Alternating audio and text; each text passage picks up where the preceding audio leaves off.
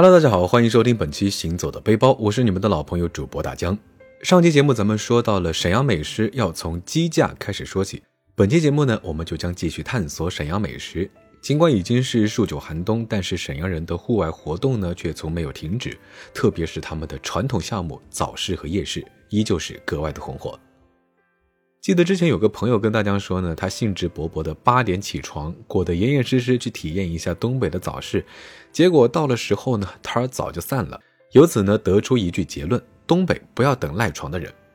这次呢，也是特意查过信息之后才发现，原来沈阳的早市甚至会从早上四点半就拉开序幕。要知道这会儿呢，天都是黑的，所以呢，千万不要浪费在沈阳的每一个早晨。来东北逛早市呢，小河沿早市似乎是必须要体验的项目之一。尽管很多沈阳本地的朋友都会说，小河沿早市我根本没逛过啊。不过想一想也没错，毕竟上海的豫园和城隍庙，大家呢也不是经常去。但是呢，这丝毫不会阻碍我在沈阳起个大早奔赴早市的决心。首先要记得，如果你想体验东北的烟火气，一定要早点来。大部分摊位呢，八点半之前都会收摊儿啊。这条街呢也不算长，从头到尾连吃带逛一个小时左右就够了。当然，你逛完呢也可以回去接着补觉。逛早市呢一定要饿着肚子来，因为这才是早市的精髓所在。一进市场呢，我们就被一种叫做回头的食物吸引，凑上去看了看呢，发现有点像火烧牛肉馅儿，非常的香，特别是冷飕飕的清早吃上两个，简直不要太满足。接下来，酸菜包子、大碴粥、朝鲜族打糕、蜂蜜大麻花等等等等悉数登场。我们连吃带打包呢，也是提了满满好几袋。临出门的时候，又买了一斤刚刚炒好的瓜子儿，那一斤沉甸甸的，总感觉大姐多给了我们不少。市场呢，还有冻货、熏酱以及各种调料等等，真的可以算是一站式配齐日常生活的吃喝需求。逛了一大圈下来呢，吃饱喝足的我们也是完全不觉得冷了。要说到沈阳美食宝藏地呢，西塔绝对是绕不开的嘛。因为这里除了有好吃的餐厅之外，甚至这里还有一座专门售卖朝鲜族特色美食的市场。虽然不大，但是从头到尾逛下来，也能够让你吃饱喝足，更不会空着手离开。大江呢，作为一个泡菜爱好者，看到这一家挨一家的泡菜店，真的是开心坏了。问了一下，发现呢，他们还能够提供邮寄到家的服务。辣白菜、苏子叶、桔梗、辣椒、萝卜等等等等，五花八门选了一通，然后直接寄回了上海。人到家的时候呢，泡菜也刚好到家。酸甜口的辣白菜真的是非常的好吃，而且呢，不用看网上说的哪家哪家好，其实都差不多。另外呢，这里还有朝鲜族辣酱、烧烤酱、辣椒粉等等调料售卖，光是辣椒酱的种类呢，就多到完全认不出其中的区别。另外，朝鲜族的米酒自然也不能错过。来了两次，这条街前前后后大概喝了十瓶不同口味的米酒。在沈阳的这几天呢，甚至还会背到其他的餐厅里面。香甜的口感真的是百搭任何料理，特别喜欢奶油味的也是动了想要网购的心啊。如果呢你也是喜欢糯叽叽口感的人，那么这里的各种各样的打糕绝对会是你的心头好。逛饿了的话，来上一份鱼饼汤或者是辣炒年糕，温温热热的感觉，别提有多幸福了。刚刚煎好的米肠也是又酥又香，搭配一点辣白菜，更加的完美。不知不觉逛着逛着，到了晚上，作为沈阳三大夜市之一的彩电塔夜市，规模虽然不大，但是呢，却享誉整个沈阳夜市街。地点呢，就位于沈阳地标建筑之一的沈阳电视塔之下，据说已经有了将近三十年的历史。来彩电塔夜市一定要尝一尝这里的排队王炒焖子啊，还可以和土豆泥两掺，糊糊涂涂的一大碗，看着不起眼，吃的是真的香。除此之外呢，这里的小吃种类也繁多，要不是因为赶着时间去泡澡，高低咱还得吃几家，真的不知道这座城市还有多少美食的惊喜在等着我们。泡完澡的夜宵呢，我们选择了经典传承的百年老店马家烧麦店啊，是我还没来沈阳之前就已经听说过的名号了。据说从最初的走街串巷的推车，到现在的多间连锁店面，已经走过了两百多年的历史。我们点了牛肉和羊肉烧麦各一笼，相比之下呢，我们就更喜欢牛肉馅的，味道更香，汁水也特别的丰富，吃起来确实过瘾。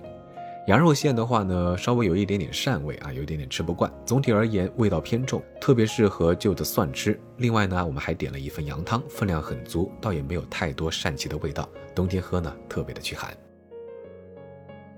之前记得在上海的沈阳朋友听说我要去沈阳，就特意嘱咐我一定要去尝一尝沈阳当地的李连贵。他说，虽然外地有的地方也有，但是说不上为啥，就感觉沈阳的更好吃。李连贵熏肉大饼，爱吃肚丝的话呢，你可以再加一份熏肚，用大饼夹上熏肉熏肚，配上葱丝和蘸酱，简直就是碳水夹肉的最高礼遇啊！熏肉双拼呢是瘦肉和五花肉，相比之下，五花肉因为带着油腻的丰润，吃起来更香。熏肉的香气很足，直接吃就已经很棒了。如果用刚刚烙上的大饼加上熏肉，那简直堪称完美啊！特别是用饼的温度将肉慢慢的加热，熏肉中的油脂呢也随着略微的融化，真的非常惊艳。另外一个值得推荐的美食呢，就是东北的铁锅炖了。在上海的时候，大家也会经常叫上一些朋友吃上一顿铁锅炖，热热闹闹的一大锅，又好吃又舒服。所以来了沈阳，怎么能不炖上一锅呢？而且这家铁锅炖呢，还会搭配糊饼一起，汤汁呢随着温度的加持，慢慢浸润糊饼，香气也随之飘出，真的是非常的诱人。排骨、土豆、粉条，每一样都特别的好吃。值得一提的是，这一锅的价格只有上海的三分之一呀，如此感人，真的想多来几锅。我们关于美食最后的一家打卡地呢，其实应该算是机缘巧合，因为一开始我们看了某书的推荐啊，去了一家老旧烧烤，结果是坐满了人。需要站在寒风中等位，加上老板好像也没有特别热情的邀请我们稍等片刻，所以呢，我们最后临时决定找了家替换。后来发现替换的想法还挺明智的，因为真的好吃。你真的可以永远相信沈阳的烧烤，毕竟靠近烧烤之都锦州。沈阳的烧烤店呢也是格外的精彩。金皮、熟筋、生筋、羊腔、羊腰，还有叫得上名、叫不上名的，都非常的好吃。我们几个人吃的是别提多过瘾了，一轮又一轮的夹菜，石蛋、鸡皮、鸡心、鸡胗，甚至烤面包片都非常的精彩。我朋友呢特地带了一瓶米酒配上烧烤，真的像过年一样开心。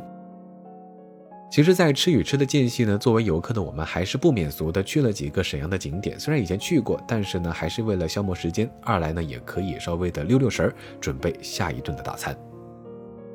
首先要提到的就是沈阳人气最高的景点——故宫。这座始建于清太祖努尔哈赤时期的沈阳故宫，曾经是清朝初期的皇宫。这里不仅是中国现存的两大皇家宫殿建筑群之一，也是中国关外唯一的一家皇家建筑群。在清天命十年，努尔哈赤将沈阳定为都城，并改名为盛京。同时，在沈阳旧城的中心修建了议政之所、大政殿和十王亭，这也是沈阳故宫营建的开端。而到了顺治元年，清迁都入关之后呢，盛京皇宫成为了陪都宫殿，以开国先皇龙兴重帝之宫阙圣迹的崇高地位，备受清历代帝王特殊的重视。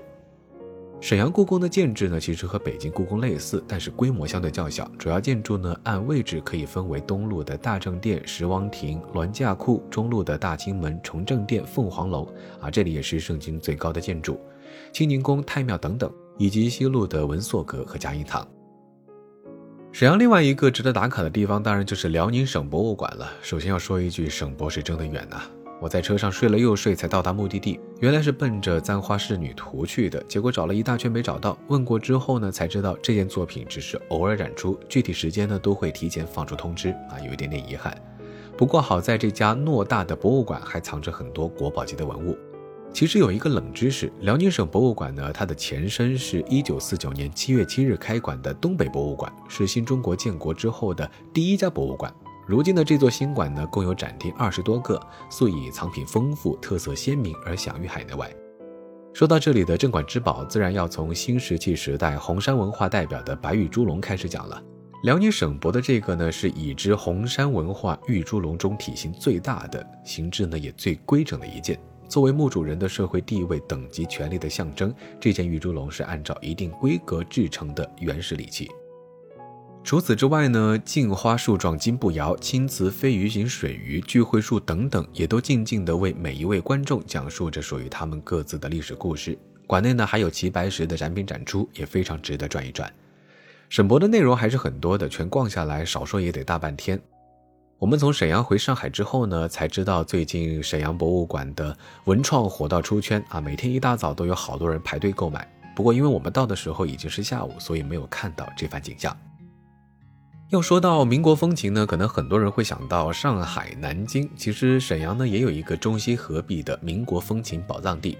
沈阳本地的朋友呢，还是更愿意称呼这里为大帅府或者是少帅府，因为这里曾是张作霖和张学良的官邸和私宅。张氏帅府呢，始建于民国三年，在不断扩建的过程中，逐渐形成了由东院、中院、西院和院外建筑四个部分组成的建筑体系。各个建筑呢，风格各异，有中国传统式、中西合璧式、罗马式、北欧式、日本式等等。如果你对这段历史比较感兴趣呢，还是非常推荐你来看一看。即使对历史不甚了解，也非常值得你花上时间转一转。特别是二层的张学良晚年生活展，你会惊讶地发现，原来传说中的历史人物竟然离我们的生活这么近。他有自己喜欢的红色星星枕头、米奇的帽子，甚至呢，他还听过周杰伦的歌。最后一个值得打卡的地方呢，就是霍格沃茨沈阳分祠了，也就是沈阳小南教堂。这座沈阳天主教堂始建于清朝同治十二年，也就是一八七三年。是法国传教士方若望所建，教堂呢为砖混结构，青砖素面，正面顶部突出有两个方锥形的尖顶，东西并列，其规模之大呢是全国都屈指可数的。整体建筑格局呢沿袭了欧洲文艺复兴时期的建筑形式，是典型的哥特式建筑。原本五天的行程还会担心会不会时间太充裕，最后没地方玩，结果呢是行程满到我们差一点误了飞机。当然，来了这座号称洗浴天花板的城市，泡澡的项目一定要安排上，连搓带泡，有吃有喝，真的是非常的舒坦。